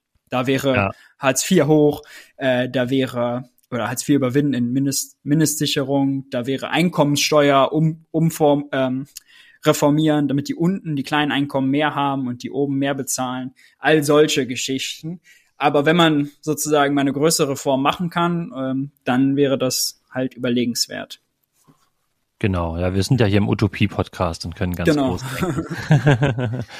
und du würdest quasi auch, ähm, das vielleicht noch jetzt zum Abschluss zum Steuerthema, ähm, in diese Einkommensteuer Kapitalerträge mit reinnehmen, also das Gewinne, die man aus, äh, nicht genau. aus der Arbeit, sondern aus Aktien und Unternehmensbeteiligungen etc. Ähm, nimmt, dass man die genauso besteuert und dass man die auch progressiv besteuert. Also je mehr, desto ein höherer Steuersatz. Und so würde man quasi auch reichere Leute äh, stärker zur Kasse bitten. Das genau. war mir jetzt bloß noch wichtig, nicht, dass der Eindruck entsteht, ähm, diese Utopie ja. oder würde zu einer großen Entlastung von äh, stärkeren, größeren Vermögen und so führen oder Einkommen. Nee, nee, genau. Äh, ganz im Gegenteil eigentlich. Man, man könnte viel effizienter eben daran, weil also man sieht ja im Moment, dass man es nicht schafft und dann kann man von mhm. globaler Mindeststeuer und so weiter träumen. Äh, da würde ich aber sagen, das ist äh, noch mehr als Utopie, weil die Unternehmen, das ist einfach die Realität, sind immer schneller als die Steuerbehörden dann, weil sie irgendwelche Tricks finden und so weiter. Und wenn die sich intern halt Sachen verrechnen, hin und her verrechnen und so, und dann gibt's immer Länder, die da auch nicht mitmachen. Also ja. Ja. Ähm, alles genau. Kontrovers. kontrovers. Aber eigentlich äh, hast du ja ziemlich pragmatische Vorschläge in deinem Buch gemacht. Ähm, und du schließt diese Vorschläge auch immer wieder kurz mit größeren gesellschaftlichen Themen wie Gleichberechtigung, Verteilungskämpfe und einer stabilen Demokratie. Ähm, inwiefern gefährdet denn die derzeitige neoliberale Ideologie die Demokratie und wie könnte die, nennen wir es ruhig auch mal, Ideologie der Modern Monetary Theory da Abhilfe schaffen? Mhm. Ja, Neoliberal Neoliberalismus ist ein äh, Krebsgeschwür. Ja, das ist auf jeden Fall, äh, das ist Horror für die Gesellschaft. Einmal über den Weg, dass der Staat da eben als Institution wahrgenommen wird, die nicht performt, die deswegen äh, lästig ist und Deswegen natürlich auch, wir haben ja ganz viele Nichtwähler auch, das wahrscheinlich auch mit der Art und Weise, wie wir Politik machen, natürlich zu tun hat, der politischen Kultur, aber auch damit, wie man, dass man merkt, okay, egal was man wählt eigentlich, es verändert sich jetzt nichts und so ein langfristiger Trend geht ganz Zeit weiter, äh, die Reallöhne steigen nicht, äh, die, die Daseinsvorsorge schwindet und so weiter und so fort. Was ich ganz ganz furchtbar auch finde, das ist jetzt nur so ein kleiner Schritt zurück zu dem Arbeitslosigkeit-Thema, dass im Neoliberalismus eben dieser Individualismus sehr stark gemacht wird und gesagt wird, die Arbeitslosen sind für ihr eigenes Schicksal verantwortlich. Gleichzeitig aber, wenn man versteht, dass im Neoliberalismus, neoliberale Politik benutzt Arbeitslosigkeit, um Inflation zu vermeiden. Die Idee ist, wenn Vollbeschäftigung herrscht, dann werden die Beschäftigten so mutig, wollen höhere Löhne fordern, setzen die dann auch durch und dann steigen, steigt sozusagen die Inflation, dann feuert man die sogenannte Lohnpreisspirale. Das heißt, man will eine Reserve an mehr Arbeitslo an Arbeitslosen, um die Beschäftigten in ihren Lohnforderungen zu disziplinieren. Das bedeutet aber, Arbeitslosigkeit ist politisch gewollt. Die ist ein politisches Instrument. Gleichzeitig geht man aber hin und sagt, nein, ihr Arbeitslosen seid selber dafür verantwortlich. Und das ist natürlich ein krasser Widerspruch, ja, dass man mhm. denen die Verantwortung gibt, für die sie aber eigentlich gar keine Verantwortung haben. Und egal wie wettbewerbsfähig sie sich machen, egal wie gut sie sich ausbilden, wie toll sie sich bewerben, es wird immer Arbeitslose geben ja, äh, wenn man diese Politik halt nicht verändert. Und das macht natürlich mental mit den Menschen noch mal viel mehr. Da habe ich mir mal die Studien angeguckt zu Mental Disorders, vor allem Depressionen, dass das für die Leute, wenn sie glauben, sie sind selber dafür verantwortlich und dann diesem Negativzyklus sind von ich finde keinen Job, ich mache ganz viel, bewerbe mich ganz viel, aber werde nie eingeladen, werde immer abgelehnt, dass das natürlich das krass verfestigt und dass irgendwann Leute sagen, ich habe da keinen Bock mehr drauf, ja, oder man die Leute halt halt auslaugt und fertig macht. Siehst du denn aktuell irgendwelche Parteien oder Politiker, die die MMT quasi schon verstanden haben, aufgesogen haben, propagieren würden oder vielleicht auch hinter den Kulissen irgendwie äh, darauf hinarbeiten, dass sich da was ändert? Weil ich sehe mhm. jetzt, äh, ich bin aber jetzt kein so guter Beobachter der Tagespolitik, äh, hört es aber noch eigentlich gar nicht, dass man sagt, komm, wir geben jetzt mal richtig viel Geld aus und äh, müssen das nicht erst durch Steuern einnehmen. Ja, ja, also verstanden hat's auf jeden Fall natürlich äh, Fabio De Masi. Äh, das kann ich mal sagen. Der halt leider ähm, nicht mehr kandidiert, ja, nächstes Mal, also dieses das Jahr. Das stimmt, ja, ja, das stimmt, das stimmt. Ähm, sonst ist es, es gibt immer mehr Politiker, die sich dafür interessieren, vor allem aus dem linken Spektrum, Gott sei Dank. Also das mhm. Grüne, SPD und Linke und noch mehr eigentlich, also die Jugendorganisationen fragen das sehr stark nach, ja, die Jusos, die Grüne Jugend, äh, Solid die fragen das sehr stark nach und wollen das wissen. Und da ist auch eine äh, sehr große Offenheit dem gegenüber. Bei Politikern ist natürlich immer das, was können die sich trauen, was trauen die sich zu sagen, der Bevölkerung zu sagen. Und es ist natürlich illusorisch, dass die da hingehen und den Leuten das Geldsystem erklären. Das ist natürlich Quatsch. Ja. Aber, also, wenn jemand mit Armin Laschet bei Markus Lanz sitzt, ne, dann kann er ihn total mit zwei Sätzen bloßstellen, indem er ihn fragt, ja, Armin, das Corona-Geld, ne, hat, wo kommt es denn jetzt her? Und dann sagt er, ja, irgendwie von den Bürgern oder so. Und dann kann er ganz schnell erklären, nein, das ist alles Quatsch. Das beschafft man sich über den Umweg der Banken von der Zentralbank, das ist da unbegrenzt. Und die Staatsschulden, die da jetzt gemacht wurden, sind eben jetzt Geld, was ausgegeben wurde für die Wirtschaftshilfen für Gastronomen, für Kulturschaffen. Also die, man sieht ja sozusagen, wenn der Staat jetzt mehr ausgibt, bedeutet das für uns, wir kriegen mehr Geld. Also die Leute haben gerade die praktische Erfahrung. Wenn der Staat Gas gibt, dann bedeutet das für uns, wir haben auch mehr Kohle in der Tasche. Mhm.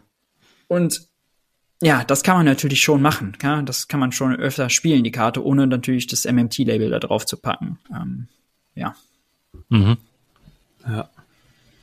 Ein aktuelles politisches Thema, ähm, das jetzt dann auf der Agenda steht und das auch bei dir im Buch einen großen Teil einnimmt, ist der sogenannte Green New Deal. Mhm. Und ähm, da schreibst du, dass die Wirtschaftspolitik jetzt, äh, also du vergleichst das so mit Kriegsmodus äh, ähm, oder ähm, schalten muss, also damals in den USA, wo ganz viel Geld bereit gemacht wurde, alle verfügbaren Ressourcen mobilisieren, und auch unbegrenzten finanziellen Spielraum ausnutzen. Ähm, warum spielt denn der Staat so eine entscheidende Rolle beim Klimaschutz und bei einem Green New Deal? Warum würde es nicht reichen, wenn Unternehmen freiwillig oder aus Imagegründen grüner werden und Konsumenten nur noch nachhaltige Produkte kaufen. ja, also ähm, man muss verstehen, dass die Marktwirtschaft, so wie sie funktioniert, das, er das erste, da habe ich tatsächlich eine Übereinstimmung mit Milton Friedman, habe ich sonst nie, ja, aber den Satz, da gebe ich ihm recht. Das erste Anliegen von Unternehmen ist es, Profite zu machen. Wenn sie keine Profite machen, verschwinden sie vom Markt, dann können sie noch so viel aus Imagegründen machen, dann überleben sie halt nicht. Und die Kunst ist es sozusagen, die Spielregeln zu verändern. Don't hate the players, hate the game. Und indem man sozusagen die Spielregeln so macht, dass es gute Arbeitsbedingungen gibt, dass unter ökologisch sinnvollen Gesichtspunkten produziert wird und so weiter und so fort. Freiwilligkeit und so weiter funktioniert dann nicht. Freiwilligkeit muss man sich leisten können. Ja, es gibt ein paar Unternehmen, die können dann sagen, ja, wir machen das alles grüner und dann hat man so eine Hippie-Szene und die kaufen dann mehr Produkte und sind dann bereit, mir dafür auszugeben. Aber on a large scale funktioniert das nicht. Ja, bei der breiten Masse funktioniert das nicht. Die müssen halt auch günstig einkaufen zum Teil, weil sie eben dann auch schlechte Löhne bekommen und so weiter und so fort. Das ist erstmal die erste Einsicht. Die zweite Einsicht ist, und da kommen wir zu dem Kriegsmodus, warum man Krieg gegen Klimaschutz führen soll, wie man Krieg gegen dann einmal äh, durch verwerflicherweise andere Staaten geführt hat, ist, dass große Risiken und langfristige Risiken ähm, die damit verbunden sind, dass man neue Märkte aufbaut, eine Kreislaufwirtschaft, eine grüne Ener äh, Wirtschaft, erneuerbare Energien äh, basiert. Da muss der Staat vorangehen, weil nur er kann lange große Risiken tragen. Private Unternehmen brauchen schnell Cashflows, er muss schnell profitabel sein. Aber wenn man braune Industrien runterfährt und grüne hochfahren will, dann ist, läuft das nicht so schnell mit den Profiten. Und deswegen da ist ganz entscheidend, dass der Staat vorangeht. Und als damals zum Beispiel die Kriegsindustrie dann gebraucht wurde. War auch klar, da kann der Staat jetzt nicht darauf warten, dass Private das machen, sondern er musste selber Gas geben, mit eigene Produktion aufgebaut, strategisch Kooperation mit den Unternehmen, hat dem Kreditgarantien gegeben, Abnahmegarantien gegeben, also dem Privatsektor das Risiko genommen und auch das Geld gegeben, um dann gemeinsam das zu machen. Wenn der Staat vorangeht, dann springt der Privatsektor auf. Und so muss es eben auch passieren beim, beim Green New Deal.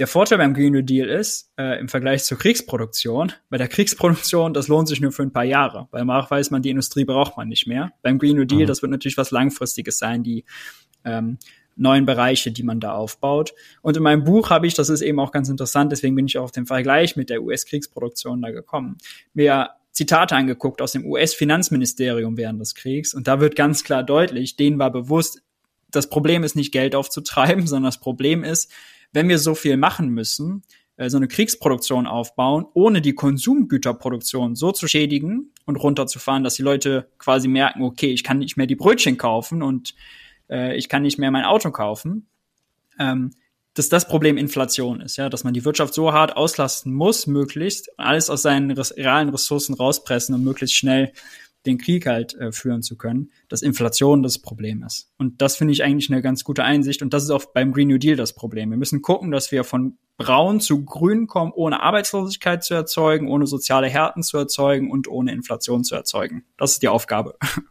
Ja, aber du beschreibst ja auch, dass im Green New Deal eigentlich viele neue Arbeitsplätze geschaffen werden würden. Ja. Ganz genau, also da entstehen dann neue Industrien, wo auch gut bezahlte Jobs entstehen.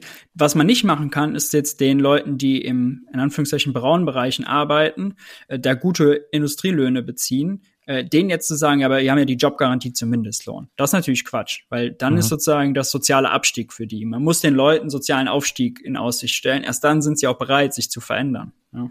Und es geht natürlich nur um Kollektiv. Deutschland braucht wieder eine Mission. Die Mission muss sein, enkeltauglicher Planet. Ja, und dann hat man ja, man merkt ja an Corona, dass wir auch solidarisch sind in unseren äh, in unserer Gemeinschaft, mal mehr, mal weniger. Wenn die Politik das mitmacht und man merkt, ey, wir haben jetzt alle Aufschwung, sozialer Aufstieg, weniger Armut, äh, wir kriegen das mit dem Planeten äh, irgendwie besser hin, weil jetzt da entsteht, entstehen grüne Sachen, dann ist das, glaube ich, eine positive Vision, die man den Leuten geben kann die nichts mit Enthaltsamkeit und Konsumentensouveränität und so zu tun hat. Das ist alles so Mikromanagement, mit dem man äh, on a large scale nicht so viel hinbekommt. Auch wenn es ethisch, moralisch vielleicht für die Einzelnen äh, vernünftig ist. Ja. ja. Wobei ich da schon auch noch ein zweites Problem sehe. Also das eine wäre quasi die Gefahr der Inflation, die man einfach, das kann man ja ähm, gut beobachten und dann darauf reagieren und so. Aber das andere wäre schon auch für mich wenn man jetzt die komplette Wirtschaft umbaut oder wenn jetzt alle E-Autos kaufen, sich ein neues E-Auto kaufen und ähm, wenn man auch generell, wie du ja sagst, ähm, die Gesundheitsversorgung ausbaut, die Infrastruktur erneuert. Also da wird ja ganz viel die Produktion auch angeschmissen und werden ganz viele Ressourcen verbraucht und auch bei Beton oder so ist, wird ja eigentlich erstmal CO2 freigesetzt und so, wenn man das jetzt nicht gleich alles komplett grün macht. Ich sehe da schon auch die Gefahr, dass man diese Rebound-Effekte auch hat, ja. Also dass man sagt, ähm, wir bauen es zwar um, aber in, in dem gleichzeitig haben wir dadurch einen viel höheren Ressourcenverbrauch und, und auch klimaschädliche ähm, Abgase wieder und, und sowas. Also ja. und dazu kommt ja dann, dass, dass alle auch eine Arbeit haben zu einem vernünftigen Lohn und dass ähm, es bessere Renten gäbe und eine viel größere Nachfrage wieder und dann müsste man ja auch wieder mehr, mehr Sachen produzieren oder wie auch immer. Äh, das ist ja einerseits positiv, einen riesengroßen wirtschaftlichen Aufschwung äh, auf uns zukommen, wenn man das alles so umsetzen würde, aber halt auch ähm, die Gefahr, dass man da erstmal, bis die Wirtschaft wirklich 100% grün ist, ähm, ja, doch, doch eher Umwelt äh, schädigt wieder. Ja, das ist natürlich äh, sozusagen die Gratwanderung. Ich würde sagen, man kann natürlich nachher Produktivitätszuwächse in Arbeitszeitverkürzung ähm, dann auch feiern, dass wir Leute mehr Freizeit haben, dass sozusagen man nicht immer mehr auch materielle Güter konsumieren muss, sondern auch Freizeit oder Dienstleistungen. Ja, wir haben ja auch immer mehr digitale Pro Produkte, die unendlich vervielfält vervielfältigbar sind, wo Leute dann auch ihr Geld lassen können.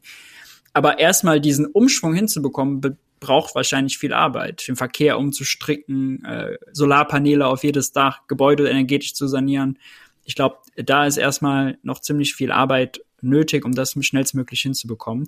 Aber ich gebe dir vollkommen recht, dass wir natürlich Emissionsziele ähm, und andere ökologische Ziele, Biodiversitätsziele etc.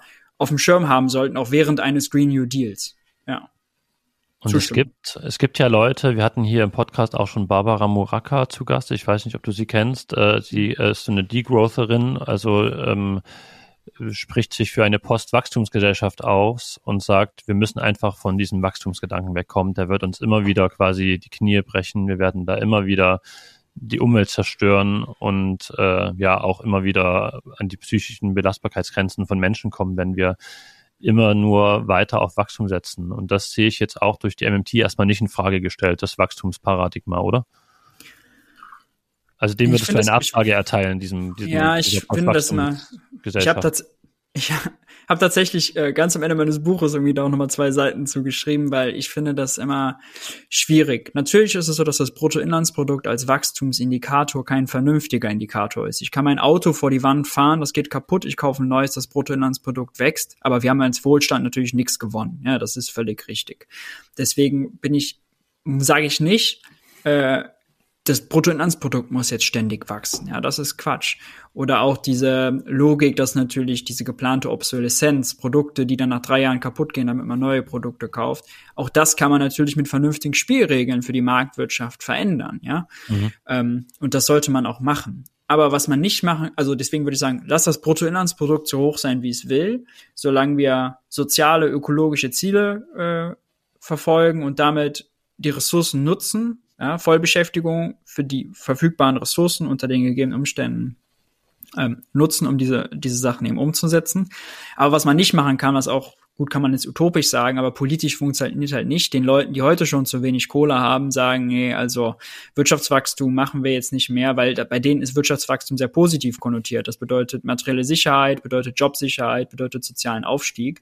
Und man kriegt es nicht hin, die Wirtschaft umzubauen, indem man ein Armutsprogramm macht und den Leuten sozusagen Arbeitslosigkeit äh, äh, diktiert. Ja, also das funktioniert nicht nach unten gerichtet und das dann mit Moral überziehen und ethisch überziehen. Ich verstehe, also ich verstehe sozusagen intellektuell verstehe ich das Argument, aber mein meine Gegenposition ist, dass es politisch einfach eine Sackgasse ist. Da verliert man die Leute und deswegen muss man schauen, wie kriegt man es mit einer positiven Vision verbunden, die nicht Enthaltsamkeit ähm, und Verzicht predigt, sondern eine, vielleicht ein neues Wohlstandsmodell, was natürlich auch äh, qualitativ, ökologisch sinnvoller sein kann, ja. Das ist tatsächlich auch, ähm, ja, sagt, hat Barbara Muraka auch selber eingeräumt, das größte Problem bei diesem Postwachstums, äh, mhm. äh, bei dieser Idee, dass man Leute, wie, wie bringt man Leute dazu, äh, jetzt wirklich krass weniger zu arbeiten und äh, trotzdem Lebensstandard zu halten? Oder wie sagt man auch, ja, ihr müsst jetzt einfach äh, auf einen gewissen Luxus äh, verzichten. Das stimmt. Das ist ein großes ja. gesellschaftliches Motivationsproblem, was dann die MMT oder ein Green New Deal natürlich nicht hat. Ja. Genau, und neue Regeln, dass es teurer ist, wenn Amazon äh, Retouren wegschmeißt, statt die Retouren sozusagen wieder zu verarbeiten und zu vernutzen. Regeln, die eine Kreislaufwirtschaft haben, wo wir Sachen, die wir einmal produziert haben, dann anders wieder verwenden, Teile aufarbeiten, ja, dass das auch profitabel sein kann. Also man muss die Marktwirtschaft ist ja eigentlich was Vernünftiges, wenn man ihr die Regeln gibt und der Preis funktioniert, oder kann man ziemlich viel mit lenken und dann passen sich die Unternehmen an. Ja, das ist nicht nur, nicht nur böse, genau. Mhm. Rücknahme von Privatisierung, Verstaatlichung von natürlichen Monopolen, ähm, das sind alles so Sachen, das klingt alles so äh, nach einem starken Staat, für den du ja auch plädierst, der eingreift in die Wirtschaft der auch massive Sozialpolitik betreibt. Ähm, also eigentlich das Verständnis von einem Markt, der eben nicht immer alles am besten regelt und nicht immer zu guten Ergebnissen führt. Deswegen nochmal die Frage, inwieweit begreifst du die MMT als vielleicht Mittelweg zwischen Kommunismus und Kapitalismus? Oder steckt Sozialismus in der MMT? Nein, gar nicht. 0,0. In MMT steckt nur die Beschreibung des Geldsystems und die makroökonomische Realität. Was ich daraus mache, dass ich sage, ich will öffentliche Daseinsvorsorge, ich will, dass äh, Krankenhäuser in öffentlicher Hand sind, äh, ich will vernünftige Schulen und so weiter, ist meine politische Überzeugung, die ich der MMT überstülpe und die ist natürlich links. Ähm, ich kann auch genauso gut als FDPler ähm, für mit die MMT nutzen und für Steuersenkungen argumentieren, statt für höhere Staatsausgaben und mehr Daseinsvorsorge. Also das ist sozusagen unabhängig von der MMT. Ja. Und ich finde ja. häufig diese, den Punkt vielleicht noch zu machen, diese krasse Unterscheidung, die wir gerade auch in der linken Blase häufig machen zwischen Sozialismus und Kapitalismus mit Beschreibung auf dem gegenwärtigen System, nicht ganz akkurat oder vereinfacht. Denn wir haben heute schon Verteilungsmechanismen, wo sozialistisch verteilt wird. Wenn ich bei der Feuerwehr anrufe, dann wird danach Bedarf verteilt. Wer anruft, bekommt sozusagen die Feuerwehr. Da muss man nicht für bezahlen. Da geht es nicht darum, dass sie erstmal eine Kreditkartennummer abfragen und nur nach Geld verteilt wird. Ja, ähm, in der öffentlichen Daseinsvorsorge ist auch Eigentum sozusagen ja gesellschaftlich. Das haben wir. Ähm, gleichzeitig haben wir auch kapitalistische Verteilungsmechanismen. Ähm, Restaurant und so weiter, äh, Gastrobranche, also ganz viel. Und natürlich ist die Frage, ist eher wo Markt und Preis als Mechanismus und wo Bedarf und Gemeinwohl als Mechanismus. Und darüber muss man streiten, das richtig auszutarieren. Schwarz und Weiß äh, hilft nicht so richtig, weil was ist dann die Lösung? Also das ist sozusagen, genau, würde ich sagen, Grautöne und immer gucken ganz pragmatisch, was funktioniert wo am besten. Ja. Wenn man gegen die Marktwirtschaft ist oder gegen, also soll ich dann meiner Mutter, die Friseurin ist, erklären, ja, sie ist böse, weil sie Kapital, also, ne, ist sie dann Kapitalistin? Das ist so ein bisschen, wenn man das so schwarz-weiß denkt, kommt man in ziemlich verrückte Erklärungsmuster. Ja. Ähm, ja. Und am Amazon und Apple und Google kann man auch aus anderen Gründen kritisieren und da, da muss man nicht sozusagen diese, diese Schwarz-Weiß-Logik haben. Und damit kommt man auch bei den Menschen politisch nicht an. Also das ist natürlich jetzt mhm. echt, aber so ein Schwung oder diesen Draht oder diese Brücke zwischen Utopie und äh, Pragmatismus und Realismus, die ich irgendwie habe. Und ich finde, dass man mit Kapitalismuskritik und Maximalforderungen nicht bei den Leuten ankommt. Also sonst müsste ja auch die Linke gerade irgendwie vielleicht mehr Prozent haben in einer Corona-Krise, wo ganz viel aufbricht und so. Die Leute wollen konkrete Lösungen und wollen quasi eine Vision, dass ihr Leben sich verbessert. Ja. Ja. Ja. Und insgesamt würdest du aber schon sagen, in bestimmten Bereichen müsste man, muss man Sachen nicht kapitalistisch organisieren, weil sie einfach nicht die besten Ergebnisse liefern. Ja. Auf jeden Fall, auf jeden Fall. Also wenn man sozusagen das äh, Programm da öffentliche Daseinsvorsorge aus meinem Buch umsetzt, hat man einen größeren Staat, ja, wo mehr nach Gemeinwohl äh, organisiert wird und nach Bedarf und nicht nach Profit. Ja. Zum Schluss äh, noch eine Frage, die wir jedem unserer Gäste ganz gerne fragen am Ende der, der Folgen. Ähm, was ist denn für dich äh, der schönste Aspekt an der MMT und äh, deren utopischen Potenziale, wie du sie dir äh, vorstellst und in deinem Buch auch ausbreitest. Das Schönste daran ist eigentlich, das Gefühl zu haben, diesen Empowerment, all das, was wir uns wünschen, das gute Leben, wenn wir das technisch umsetzen können, wenn wir dazu in der Lage sind, dann können wir es auch umsetzen. Wir können es uns leisten. Ähm, das ist sozusagen, finde ich, was, was einen äh, sehr bestärkt und was es auch sozusagen lohnt, dafür politisch, demokratisch, gesellschaftlich zu streiten und zu kämpfen. Ja, vielen Dank, Maurice. Sehr gerne, Dank. hat Spaß gemacht.